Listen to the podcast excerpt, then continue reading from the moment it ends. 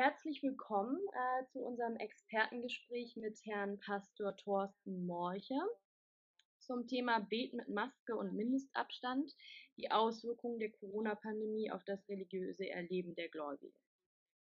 In Hinblick auf die letzten Wochen, und das wissen wir, denke ich, alle, ähm, ja, war es für viele nicht, nicht leicht. Ähm, viele Bereiche und Lebensbereiche von Menschen wurden stark durch die Corona-Pandemie eingeschränkt. Ähm, und so eben auch das ähm, religiöse Erleben und der religiöse Alltag von Menschen. Ähm, und damit wurde eben auch ihre, die freie Religionsausübung, welches ein Grundrecht sozusagen in Deutschland, als Grundrecht äh, eines jeden Menschen in Deutschland gilt, ähm, ja, massiv eingeschränkt. Und deswegen sprechen wir heute mit Herrn Pastor Thorsten Morche zu diesem Thema. Ich begrüße Sie herzlich, Herr Morche. Ja, hallo, guten Tag.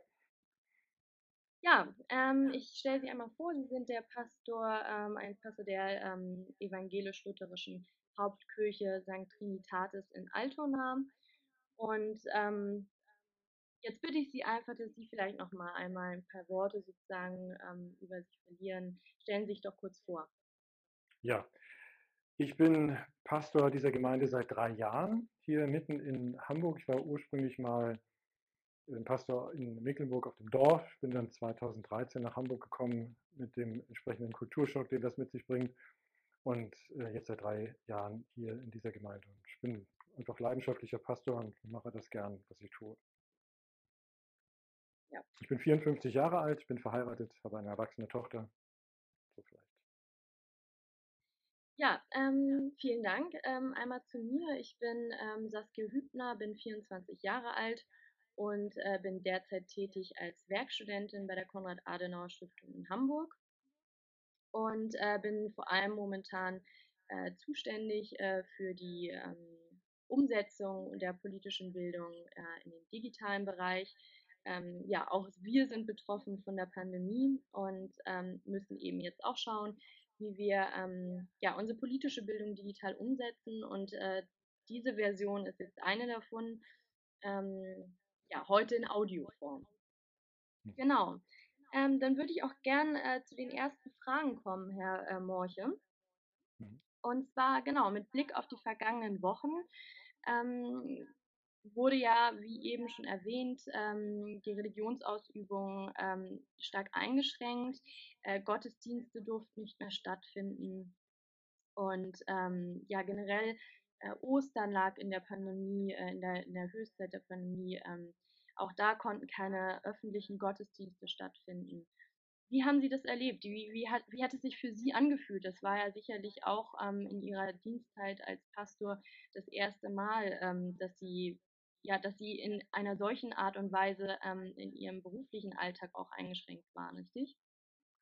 Das kann man genauso sagen. Das äh, war ein richtiges so ein kleines Schockerlebnis geradezu. Ich war mit den Konfirmanden nämlich noch in Güstrow auf einer Konfirmandenfahrt, äh, als mich dann dort die Nachricht erreicht hat, dass die Gottesdienste also nicht mehr stattfinden sollen. Damals war das ja noch eine Empfehlung.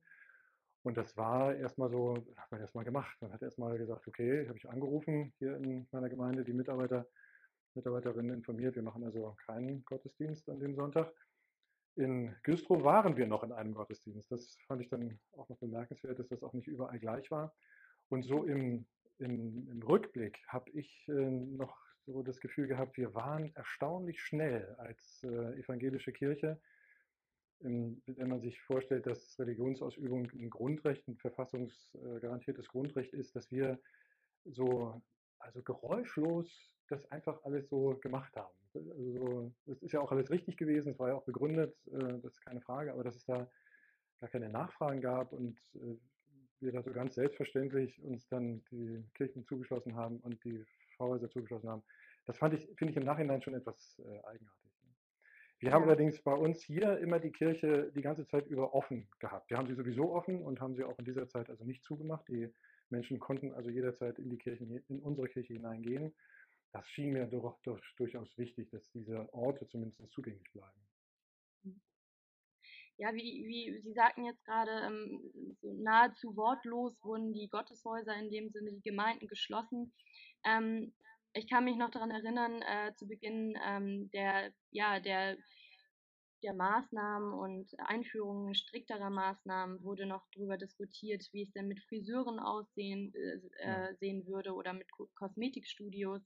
Ähm, da wurde ja doch sehr, sehr lautstark äh, auch irgendwie ähm, ähm, gegen, sich gegen gewehrt und ähm, äh, Kritik geäußert, wie man denn äh, Friseure und das gilt ja auch sozusagen zu systemrelevanten Be ähm, Bereichen. Ähm, wie fühlt man sich da als Pastor? Wie fühlt man sich da im Allgemeinen als Gemeinde? Ist die Kirche nicht auch systemrelevant? Wie, wie, oder fühlt man sich Mhm. da vernachlässigt oder heruntergestuft in seinem Wert?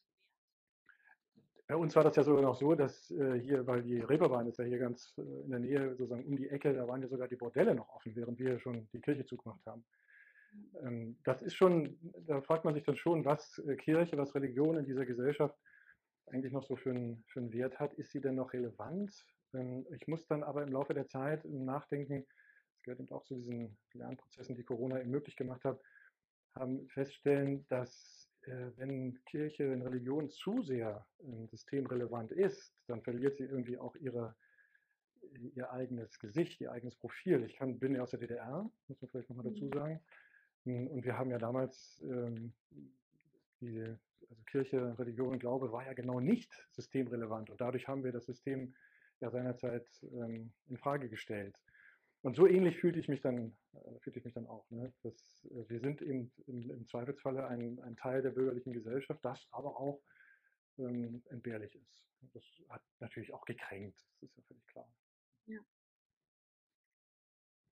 Ähm, also wie fühlen Sie sich da? Also ich meine, ähm, der Einfluss, der politische Einfluss eben auf, also die, die getroffenen Maßnahmen, die durch die Politik ja getroffen worden sind oder entschieden worden sind, ähm, inwiefern hatte das für Sie ähm, am stärksten, also welchen, welchen Einfluss hat das auf die Religionsausübung? Was, was sagen Sie, wo ist der, der Punkt, wo Sie sagen, ähm, bis dahin und nicht weiter? Also ähm, klar, die Gottesdienste konnten in den letzten Wochen nicht stattfinden, aber wo sagen Sie, wo ist es am, am prekärsten? Wo, wo trifft es die Menschen am meisten?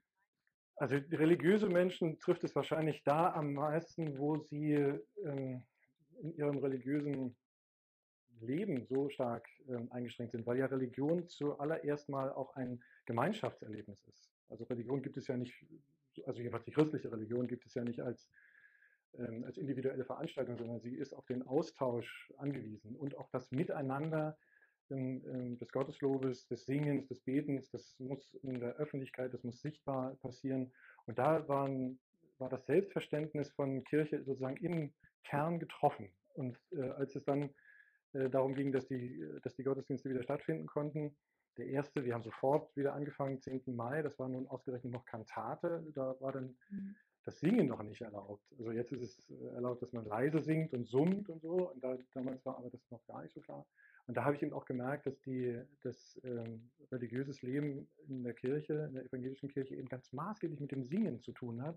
Und wenn das unterbunden wird, dann ist, entsteht eine ganz merkwürdige, unwirkliche Atmosphäre in so einer Kirche. Ne? Wenn Ja. nur, nur gesprochen wird oder nur die Orgel spielt und das ist eigenartig. Da glaube ich, da trifft es dann wirklich äh, ganz massiv. Und wir haben dann, also das war dann meine Aufgabe, so habe ich das dann angenommen, diese Verbindung zwischen den Gemeindegliedern eben auf andere Weise wiederherzustellen. Das war dann, naja, also ich hatte keinen Tag Langeweile, muss ich Ihnen sagen, ne? obwohl hier das äh, Pfarrhaus zu war und wir die äh, Mitarbeiterinnen und Mitarbeiter in, ähm, ins Homeoffice geschickt haben, beziehungsweise die haben dann Urlaub genommen und äh, Überstunden abgebaut und so. Da war hier sozusagen die totale Stille. Aber ich habe mich nie einen einzigen äh, Tag äh, gelangweilt, weil eben diese, das, der Versuch, äh, Gemeinde auf einem anderen Weg wieder miteinander in Kontakt zu bringen, das hat mich dann massiv beschäftigt. Ja. Ähm, Sie, Sie haben jetzt schon sozusagen Bezug äh, darauf genommen, ähm, wie es jetzt aber auch momentan ist, ähm, wo die Maßnahmen eben gelockert worden sind.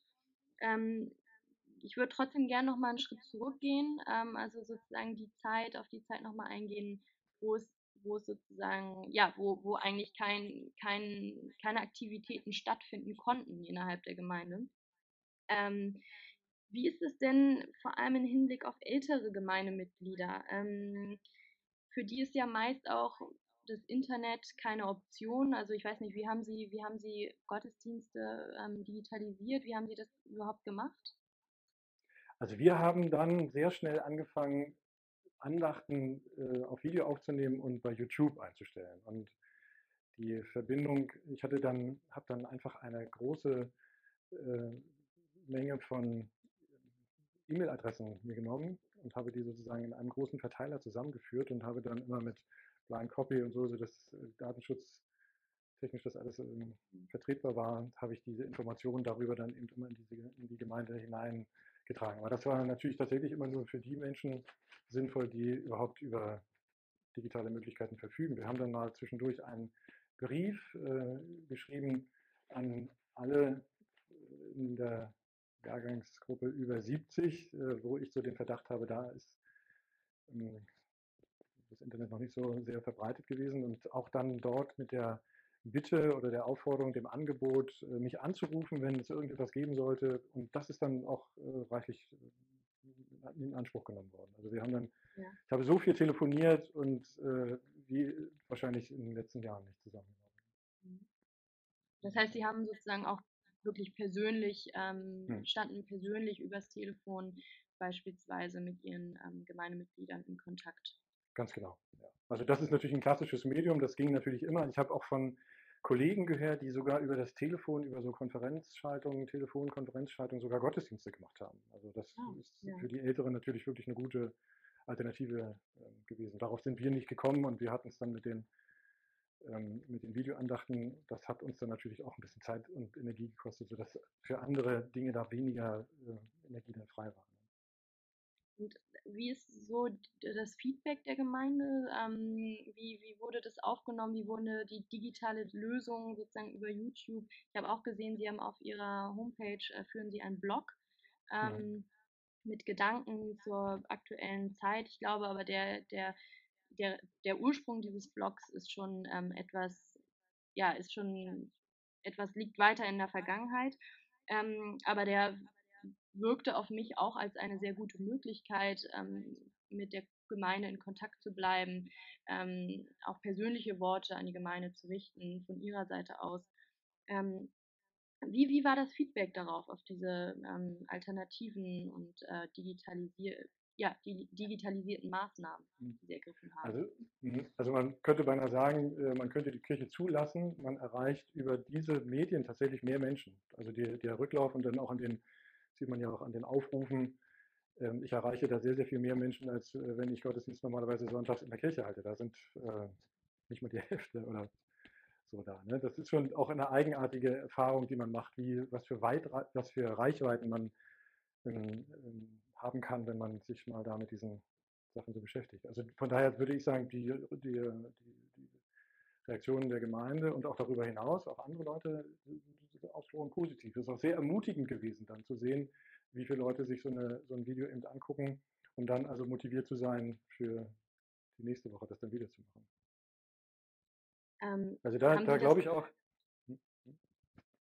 Ja, ich höre hier ähm, ja, haben Sie das Gefühl, dass Sie ähm, vielleicht ähm, zu wenig in, in die moderne Technik äh, vor der Krise gesteckt haben? Also dass Sie doch zu sehr in dem alten Muster sozusagen steckten und äh, sehen das vielleicht sogar als Chance, äh, was jetzt aus der, ähm, der Pandemie sozusagen erwachsen ist? So?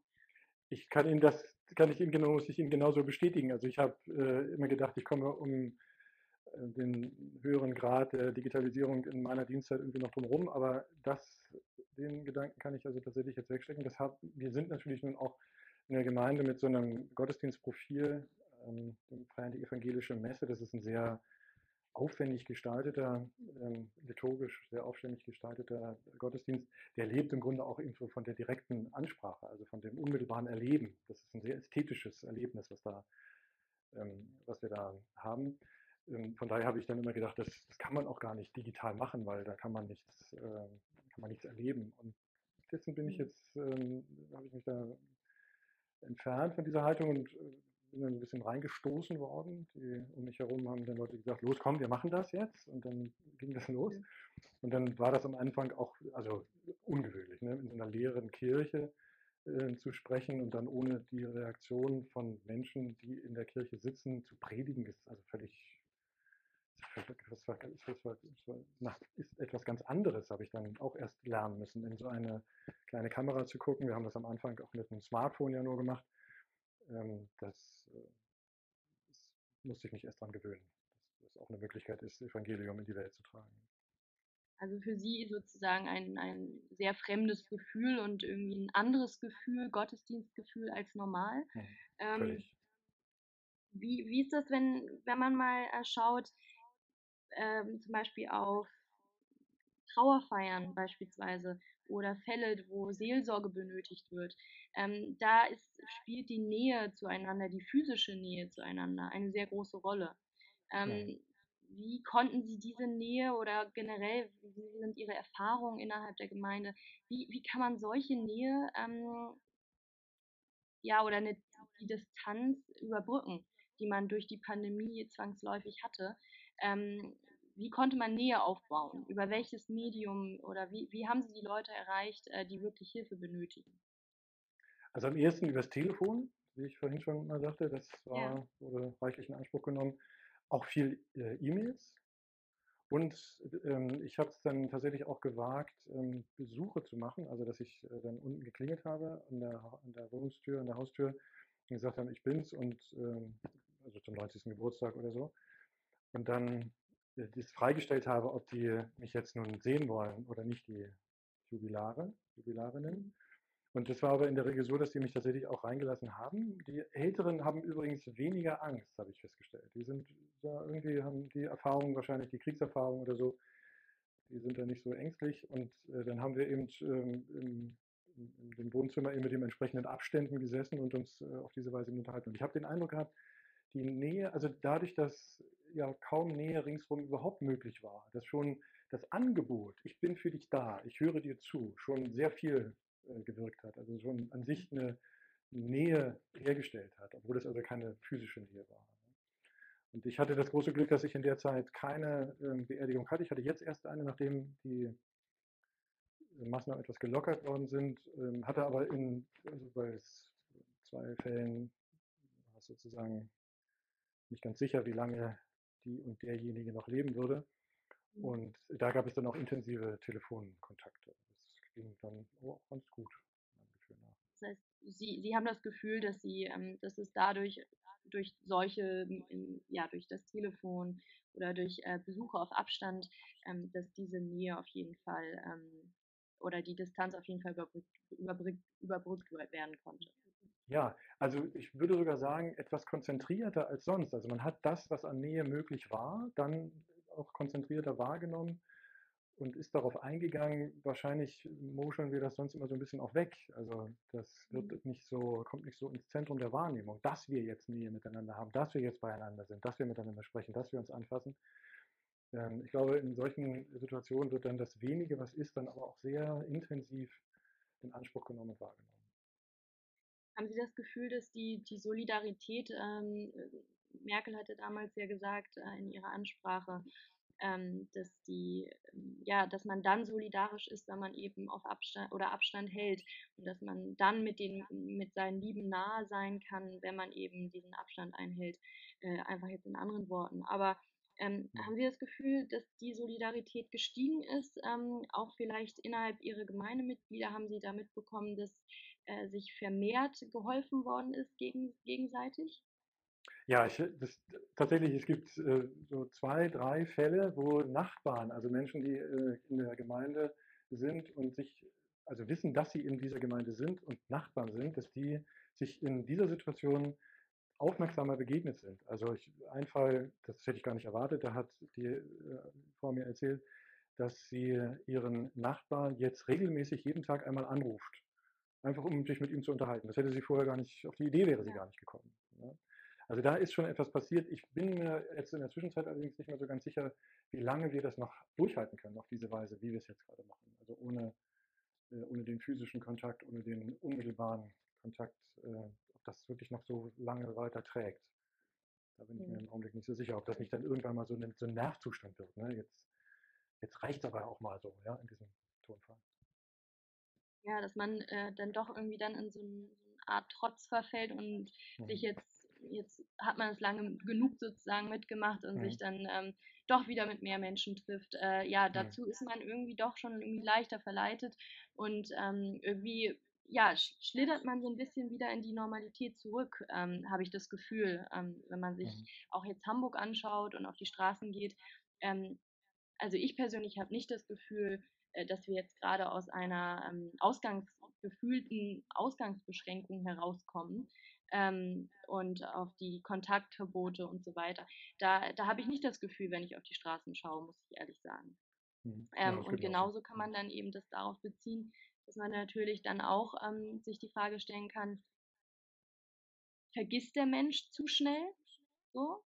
Ähm, auch in Bezug auf die ähm, Solidarität, auf das, ähm, auf das Miteinander. Ähm, durch, durch diese Krise sind wir doch irgendwie zusammengeschweißt, aber ähm, genauso schnell habe ich, hab ich das Gefühl, kann das sich auch wieder auflösen. Also haben, haben Sie auch irgendwie das Gefühl, so, dass, dass sich das dann doch irgendwie nicht so ganz so lange hält? Das hatten Sie ja eben auch schon angesprochen. Mhm.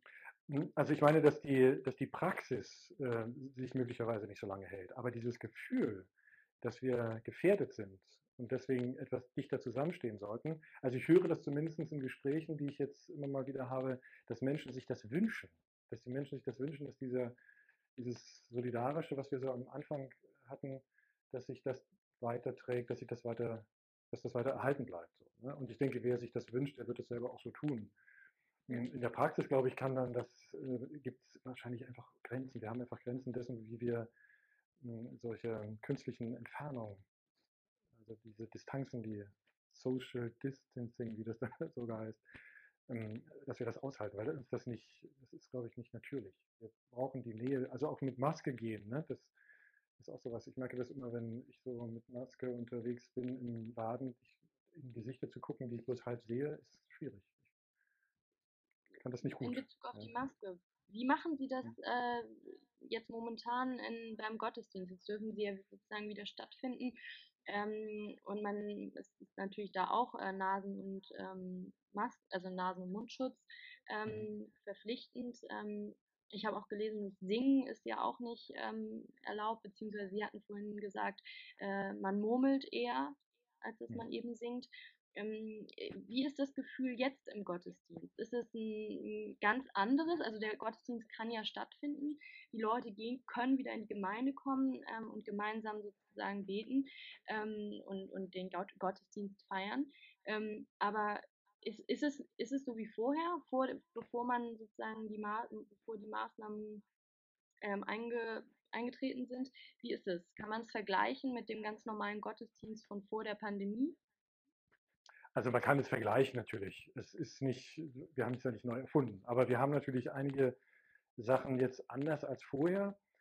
Also wir machen natürlich, haben ein Hygienekonzept, die Leute, die kommen, müssen eine Maske tragen, sie müssen sich die Hände desinfizieren und, und, und, und, und, was das alles ist. Das Gefühl, ähm, äh, der erste Gottesdienst, den wir am 10. Mai gemacht haben, der ja dann auch noch der Kantate-Gottesdienst war, der war besser besucht als die sonst normalen, sage ich mal, Sonntagsgottesdienste. Also Leute hatten ganz offensichtlich das Bedürfnis, wieder in die Kirche zu kommen. Und damals durften wir ja auch noch nicht äh, war murmeln und singen, das ging alles gar nicht. Und dann haben, hat meine, meine Kantorin und ich, die Mariam Hayavi, äh, haben wir uns ausgedacht, wir lassen die Leute mit Gesten die Lieder begleiten, die wir singen. Also wie man das manchmal mit Kindern auch macht, ja? dass man ja. Kinder so so Gesten. Und das äh, ist erstaunlich, das hat erstaunlich gut funktioniert. Also die, die Leute saßen mit großen Abständen, deswegen konnten wir also auch weite Bewegungen äh, inszenieren dort. Und äh, manche waren ein bisschen, man merkte, das ist jetzt nicht, äh, das würden sie nicht jeden Tag so machen wollen, ne? sie dann da mit dem so rumhampeln. Aber ähm, so insgesamt hat das die Stimmung, glaube ich, ganz gut ähm, gerettet, sage ich mal. Dass wir da also statt gemeinsam zu singen, dann eben gemeinsam Gesten gemacht haben. Und dann haben wir so ein bisschen rumexperimentiert auch. Dann haben wir mal versucht, ähm, dass wir die eine Gruppe summen lassen und die andere Gruppe den Text spricht. Das, da müssen wir noch üben, das hat noch nicht so richtig gut funktioniert. Äh, und jetzt ähm, ist es ja so, dass die Menschen murmeln und summen und leise mitsingen können unter ihrer Maske. Das ist natürlich eine, eine großartige Herausforderung. Also das erleichtert natürlich jetzt vieles. Ne? Mhm. Ich habe noch ein einen Eindruck, den ich Ihnen vielleicht in diesem Zusammenhang noch mitgeben darf. Gerne. Ähm, wenn eine Kirche nicht singt und die Leute auf Abstand sind, äh, sitzen, ist, die, ist mein Eindruck gewesen, ist die Kirche stiller als sonst mit den gleichen Menschen drin. Auch wenn, äh, wenn sie, also wenn mal nichts passiert, wenn mal Stille ist. Also Mhm. Wenn ein Lied zu Ende gegangen ist oder wir so eine, eine Aktion zu Ende gemacht haben und die Leute sich dann wieder hingesetzt haben und bis dann sozusagen der nächste, äh, der nächste Akt sozusagen wieder losgeht, da sind ja immer so kleine Pausen und diese Pausen waren erstaunlich still. Die habe ich als erstaunlich still erlebt, wie ich sie sonst nie erlebt habe. Es gibt sonst irgendwie immer eine Bewegung im Raum oder ein Geräusch oder irgendwie was. Und das war weg. Und äh, das hat dann auch nochmal deutlich gemacht, wie das, das, das so ein bisschen bedrückend war, die ganze Situation. Das, Das, ist haben Sie keine dann doch eher negativ Normalsituation. wahrgenommen, das Gefühl. Ja, diese, diese. Sache, das, ja, ja, das war nicht, also es ist nicht keine positiv geladene Stille, die gibt es auch, die haben da auch im Gottesdienst, Mhm. aber diese, diese, was da so zwischendurch manchmal passiert, ne, da, Ja. das war mir zu still. Das war mir irgendwie zu still. Ja, es ist, ähm, wie gesagt, es ist halt alles, ähm, ja, für, für jeden von uns ähm, und in jedem Bereich, wie gesagt, alles sehr, ähm, ja, sehr fremd und ähm, man muss sich einfach an, an diese Situationen und ähm, gewöhnen. Und es ist halt nicht nur eine Situation, sondern es ist in jedem Bereich ähm, wieder eine andere. Und ähm, ja, man muss sich eben darauf einlassen. Und ich glaube, wenn man sich darauf einlässt, und genauso muss man sich auf so eine Stille dann, auf so eine fremde Ja. Stille einlassen. Und sicherlich kann man auch daraus dann wieder Positives ziehen. Ähm, deswegen möchte ich Sie ganz gerne fragen, wie sieht es bei Ihnen aus? Ha- wir hatten das zwar schon zum Teil ein bisschen angerissen, das Thema Chancen aus Corona ziehen. Ist das möglich? Ist es für die Kirche möglich? Ähm, sagt die Kirche oder sagt Ihre Gemeinde jetzt im Speziellen, ähm, wir möchten zukünftig ähm, auch digital bleiben. Also wir möchten auch Mhm. digitale Maßnahmen trotzdem beibehalten, obwohl wir das gar nicht mehr müssten. Ähm, was sagen Sie dazu? Also ich glaube, wir haben hier auch in der Gemeinde einen unglaublichen Innovationsschub äh, hinter uns gebracht in den letzten Wochen. Ich Ja. hätte nie gedacht, dass ich mal äh, lerne, wie man ein YouTube-Video einstellt oder wie man, also das auch mit dem Blog und solche Sachen, das hätte ich vorher nicht so gemacht. Und äh, auch jemanden überhaupt zu gewinnen, der mal mit dem Smartphone äh, mich aufnimmt oder mich und die Kantorin aufnimmt oder mit einer, mit einer anderen Kamera. Ähm, Da sind ja auch nochmal Potenziale sozusagen hervorgetreten, die, sonst, die mir sonst gar nicht so äh, bewusst waren, dass es die gibt. Also das hat es so alles unbedingt gebracht. Und ich meine natürlich, wenn wir jetzt einmal in diesem medialen, mit diesen medialen Formen äh, umgegangen sind, dann kann man da irgendwie auch nicht wieder zurück. Also ich, wir werden uns jetzt da bemühen, mh, also nicht mehr wöchentlich, das äh, können wir nicht leisten, aber ähm, irgendwie einmal im Monat oder so noch solche Andachten zu produzieren oder auch den Gottesdienst live zu streamen oder so. Ich habe allerdings da auch eine Befürchtung. Also es ist äh, Gott sei Dank bei uns hier nicht eingetroffen, dass die Menschen sich so an die Pantoffelkirche gewöhnt haben. Die kommen dann doch wieder in die Kirche rein und im Augenblick sogar mehr als sonst. Mm, Aber es gibt natürlich durchaus die Frage, wenn ich den Gottesdienst, äh, meinen Gottesdienst, den, zu dem ich da auch in die Kirche gehen könnte, zu Hause am Frühstückstisch mit einer Tasse Kaffee vor mir ähm, sehen kann, erleben kann, Mhm. warum soll ich dann in die Kirche gehen? Ja, das ist durchaus für mich auch noch eine Frage. Es gibt auch Gemeinden, von denen ich gehört habe, die ähm, aufgrund dieser Überlegung gerade nicht streamen und keine Andachten in die, ins Internet stellen. Also da gibt es auch eine Gefahr, wie ich finde. Und aber das, wir müssen ein bisschen ausprobieren, müssen wir sehen. Ähm, Ich halte den, ich sag mal, analogen Gottesdienst immer noch so innerlich für den eigentlich richtigen Gottesdienst, während ähm, jüngere Menschen ja durchaus sagen, nein, mein Leben findet sowieso digital statt und dann müsste eigentlich auch die Kirche dort stattfinden. Da bin ich im Augenblick noch gar nicht richtig weitergekommen in mir, aber da hat natürlich Corona was angestoßen in mir. Ne? Das, Mhm. da, da bin ich am Denken, da muss ich ran. Das, das steht jetzt so, ist uns so unmittelbar vor die Füße gefallen, da kann ich mich nicht mehr drum drücken jetzt. Ne? Würden Sie denn ähm, sagen, dass vielleicht ähm, Religion beziehungsweise also Kirche beziehungsweise Religion im Allgemeinen, äh, wir hatten es am Anfang angesprochen, ähm, dass sich äh, sicherlich viele Gemeinden oder Religionsgruppierungen, ähm, re unterschiedliche Religionsgemeinden sozusagen ähm, sicherlich am Anfang etwas vernachlässigt fühlten. Ähm, Maßnahmen wurden ohne irgendwelche Vorankündigungen einfach durchgesetzt. Äh, man hatte sich daran zu halten als Gemeinde. Ähm, ja, man hatte irgendwie das Gefühl, dass Corona einem ähm, sozusagen die, die Wahrheit auf den Tisch gelegt hat, wie man über sich selbst zu denken hat, also über die Kirche. Mhm. Ähm, so habe ich das häufig gelesen, dass viele Gemeindemitglieder eben auch ähm, das Gefühl hatten, dass äh, durch Corona ähm, ihnen die Augen geöffnet worden sind, dass, dass das gar nicht mehr so wichtig ist für die Mehrheitsgesellschaft, für die Mehrheit, mhm. ja, für die Mehrheit. Ähm, also das möchte ich gar nicht damit sagen. Für mich ist das überhaupt nicht der Fall. Ähm, ja. Aber das ist der Eindruck von vielen Gläubigen äh, durch die Corona-Zeit.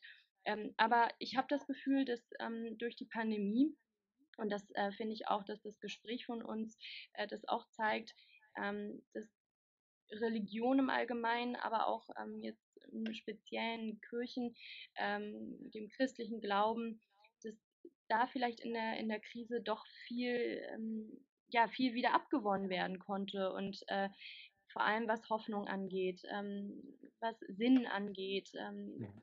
was, was, wie, wie benehme ich mich in Krisensituationen, wo, wo kann ich Sinn her, her oder was stiftet für mich Sinn in Krisensituationen.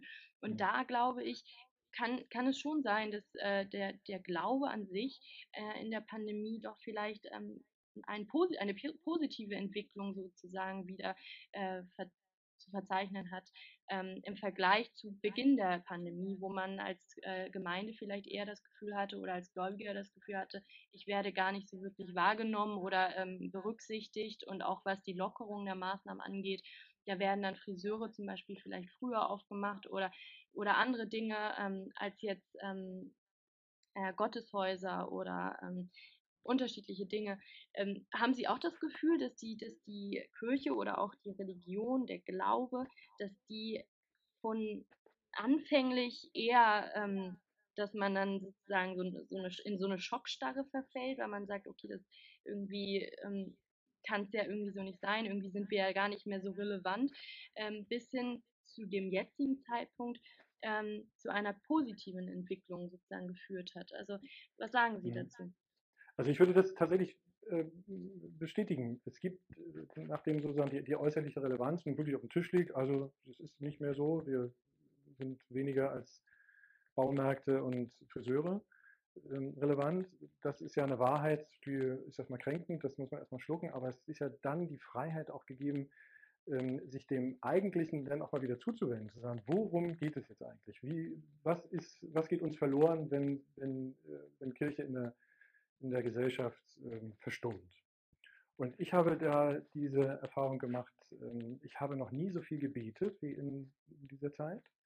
Und ich habe noch nie so viel, ich würde mal sagen, die Bibel in die Zeit gehalten und geguckt, was rausfällt. Also die, der Blog ist im Grunde so ein, so die, die Saat, äh, die, die Ernte dessen, äh, was, ich da, was da passiert. Ne?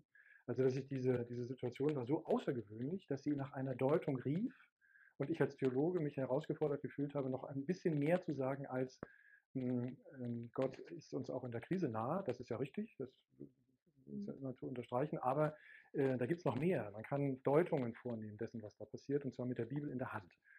Und das ist eine, ist eine Erfahrung, die ich auch nicht missen will. Das ist, da hat tatsächlich eine Vertiefung nochmal stattgefunden des Ganzen. Und äh, das biete ich ja dann auch an über den Blog und merke dann in den Reaktionen darauf, dass Menschen äh, das schätzen, dass da auch mal so Deutungen äh, passieren. Und bin von meiner Kirche im Ganzen auch etwas enttäuscht, muss ich dann noch sagen, weil ähm, ich wenig in, in, dieser Richtung wahrgenommen habe aus, aus dem, aus dem kirchenleitenden Umfeld. Die Bischöfe und so, das der Bedford Strom und so, das, was die so gesagt haben, das war so belanglos nach meinem, nach meinem mhm. Gefühl. Da gibt mehr. Da, wir sind nicht nur ein, irgendwie eine Armenküche oder so, sondern wir haben tatsächlich auch ein Sinnangebot zu machen. Und davon hätte nach, meiner, nach meinem Dafürhalten, ähm, hätten wir mehr bieten können. Und zwar, weil wir ja in ganz existenzielle Fragen gekommen sind. Wir sind äh, vom Tod bedroht gewesen. Das war ja so die, das hat uns ja in diese Schockstarre gebracht. Ne? Und jetzt ja. äh, plötzlich ist der Tod ähm, als etwas, was ähm, uns alle trifft, von dem wir aber nie was wissen wollen, wieder auf dem, auf dem Licht auf dem Tisch ist, ganz oben auf. Und da hätte Kirche eigentlich nach meinem Gefühl was zu sagen gehabt, hätten Theologen etwas zu sagen gehabt. Und da haben sie ganz wenig gesagt. Ja. Auch Ostern, ne? wäre die Osterbotschaft, wäre das gewesen, was man da hätte sagen können, Leute, Niemand muss in Angst und Schrecken sterben. Da gibt es etwas, Äh, und es gibt einen Haufen Leute, die äh, daraus leben und gut leben. Mhm. Auch in so einer, in so einer Angstsituation. Ne? Aber mehr Theologie. Sagen, ja, gerne. Mehr Theologie. Ja, mehr Theologie hätte ich, hätte ich mir an manchen Stellen gewünscht. Deswegen fand ich eben, ähm, Sie können auch gerne sonst noch mal so ein bisschen tiefer in Ihren Blog ähm, vielleicht gehen. Ähm, genau aus diesem Grund fand ich äh, den sehr erfrischend und ähm, auch wirklich sehr interessant, ähm, weil Sie eben diesen Aktualitätsbezug hatten und ähm, dann in die Geschichte und in, in, Szenarien, die Jesus erlebt hat, sozusagen, haben Sie Verknüpfungen hergestellt. Und ich muss ja. sagen, ich habe so einen Blog eben auch, ich persönlich auf keine anderen Seite von, von äh, oder Homepages von, von Gemeinden sehen können. Und ich finde, das ist ein, eine sehr gute Möglichkeit, eben in Kontakt zu bleiben. Und ähm, aber auch für, für Nicht-Gemeindemitglieder eine sehr schöne Möglichkeit und äh, sehr interessant gestaltet. Ähm, wollen Sie da vielleicht sonst noch mal einmal kurz äh, grundlegend etwas zu sagen, wie Sie diesen, diesen Blog gestalten? Ja, also mit der mit der Zeitung in der einen Hand und der Bibel in der anderen Hand, sozusagen, gehe ich da ran. Und das ist, ähm, dann habe ich ein Notizbuch. Ähm, das ist etwas, was ich auch neu habe. Also seit dieser Corona-Krise habe ich also so, klein, so, ein kleines schwarzes Notizbuch, das ich immer mit mir rumtrage. Äh, und dann die Einfälle, die mir denn so kommen, notiere oder Nachrichten notiere und so. Und dann verdichtet sich das dann eben, habe ich zu so, einem, zu so einer Kombination, dass ich eine, eine, und ich bin natürlich auch ein begeisterter Bibelleser sowieso. Also das, scheint mir die Grundlage dessen zu sein, dass ich dann der, der erlebte Alltag, die erlebte Nachricht dann auch mit einer biblischen Figur, mit einer biblischen Geschichte dann irgendwie auch zusammenfinden kann und der Heilige Geist dann diese Verbindung da irgendwie herstellt. Es sind natürlich auch immer, also nicht, ich finde nicht jeden Eintrag äh, letzten Endes überzeugend, manche sind auch nur so theologische Fingerspiele, wie ich das dann auch mal nenne, aber an manchen Stellen gibt es eben so richtige Erkenntniszusammenhänge. Also eins fällt mir jetzt ganz spontan ein, die, der Zusammenhang äh, von Vorerkrankung und Todesfällen beispielsweise, wo mir dann mhm. aufgefallen ist, dass äh, Vorerkrankung eigentlich viel weiter ist, als dass jemand meinetwegen Diabetes ist, äh, Diabetes hat oder, oder sowieso eine Lungenkrankheit oder so, sondern dass äh, Einsamkeit ein, eine Vorerkrankung ist, die weit, weit verbreitet ist, weiter verbreitet ist, als wir das denken. Und dass Leute, hm, wenn sie dann in die Corona-Situation kommen und dann also nochmal abgeschnitten sind von ihren Familien, von, ihren, von ihrem Umfeld, hm, von anderen direkten Kontaktmöglichkeiten, dass das dann sogar nochmal eine Nummer schärfer wird. Und diese Einsamkeit finde ich bei, dem, ähm, bei der Begegnung zwischen Jesus und dem Gelähmten am See Bethesda, am Teich Bethesda, da finde ich dieses, mhm. genau diese Geschichte wieder genauso wie auch beschrieben. So läuft das dann. Genau, das wäre jetzt ein Beispiel aus dem Blog, was ich ja. eben auch, ich finde äh, find es sehr schön, muss ich jetzt wirklich äh, auch einmal sagen, äh, spreche ich mein Lob aus. Ich finde es, äh, gestalten Sie sehr schön auf Ihrer Homepage. Ähm, Vielen Dank. Ich sage das mal den, den Layoutern, die das gemacht haben. Ja, gerne. Ja. Mhm. ähm, Genau, also ich, ich finde da jetzt gerade so einen abschließenden, abschließenden Satz ganz gut, ähm, den man natürlich auch ein bisschen mit Vorsicht betrachten muss. Aber wenn man rein auf die persönliche Ebene gehen möchte, ähm, äh, da habe ich heute aus einer Kolumne ähm, äh, im Internet gelesen, ähm, dass, der, dass diese verordneten Maßnahmen sozusagen, die noch ja immer greifen, dass das sozusagen ein ähm, verordneter Liebeskummer durch die Politik hm. sozusagen ist, den wir gerade erleben. Für viele Menschen ist es sicherlich so, weil man eben ähm, noch immer ähm, im, im, Hintergrund hat, im Hinterkopf hat, dass, ähm, dass das eine, eine sehr schwierige Situation ist, auch wenn viele Maßnahmen gelockert worden sind. Aber ähm, ja, für die Seele ist es sicherlich äh, in, an vielen Stellen noch immer sehr schwierig und es wird auch schwierig bleiben für den einen oder anderen. Ja, ähm, Finden Sie noch vielleicht äh, einen abschließenden Satz für das Gespräch? Das würde mich sehr freuen. Was, was haben Sie jetzt aus dem Gespräch mitgenommen? Äh, was, was nehmen Sie für die Zukunft generell mit aus dieser Zeit? Ähm, vielleicht einen positiven, einen negativen ähm, ja. Ja, Kommentar. Also ich nehme, das ist vielleicht sogar äh, in einem und demselben Gedanken äh, unterzubringen, und zwar, dass wir vom Tode bedroht sind. Das ist eine ziemlich schreckliche Erkenntnis die diese Corona-Pandemie mir so sehr nahe gebracht hat. Also ist jederzeit ist jeder ähm, vorzeitig gefährdet, äh, vom Tod bedroht.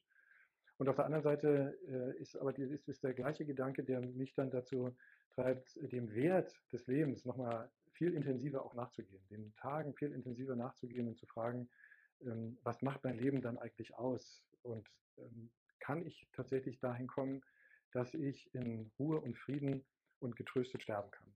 Da hat die Corona-Krise wirklich sehr viel geleistet. Mhm ja, man kann auch sagen, ähm, es hebt eben, also durch, durch dieses Virus hebt, äh, oder das Virus macht halt nicht Halt vor irgendwelchen sozialen Hierarchien. Das betrifft sozusagen äh, jeden von uns, jeden Einzelnen. Es kann jeden Einzelnen von uns schwer treffen. Und ähm, das wird auch immer so bleiben. Und äh, das, das hat sicherlich ähm, zu einer Besinnung und Umkehr bei vielen von uns ähm, ja, geführt. Mhm. Das, das finde ich auch nochmal sehr wichtig, dass das eben wirklich jeden von uns betrifft und deswegen ein Thema für uns alle auch ist. Ähm, ja, und deswegen finde ich es auch sehr schön, dass wir heute darüber sprechen konnten. Und ähm, ich fand es ein sehr interessantes und ähm, ja auch sehr ein tiefgründiges Gespräch mit Ihnen. Und äh, dafür möchte ich mich auch herzlich bedanken. Nicht nur ähm, aus, von, von mir aus, sondern vom gesamten Team der Konrad-Adenauer-Stiftung Hamburg. Und ähm, ja, ich hoffe, dass Sie und Ihre Gemeinde ähm, ja trotz der, der Maßnahmen ähm, ein, ja, eine schöne Zeit noch haben und äh, trotzdem ähm, Gottesdienste und andere Feste ähm, ja, gut feiern können und ähm, bei, auch miteinander feiern können und beieinander sein können. Genau. Vielen Dank. Ja, vielen, ja, vielen Dank. Ich danke auch.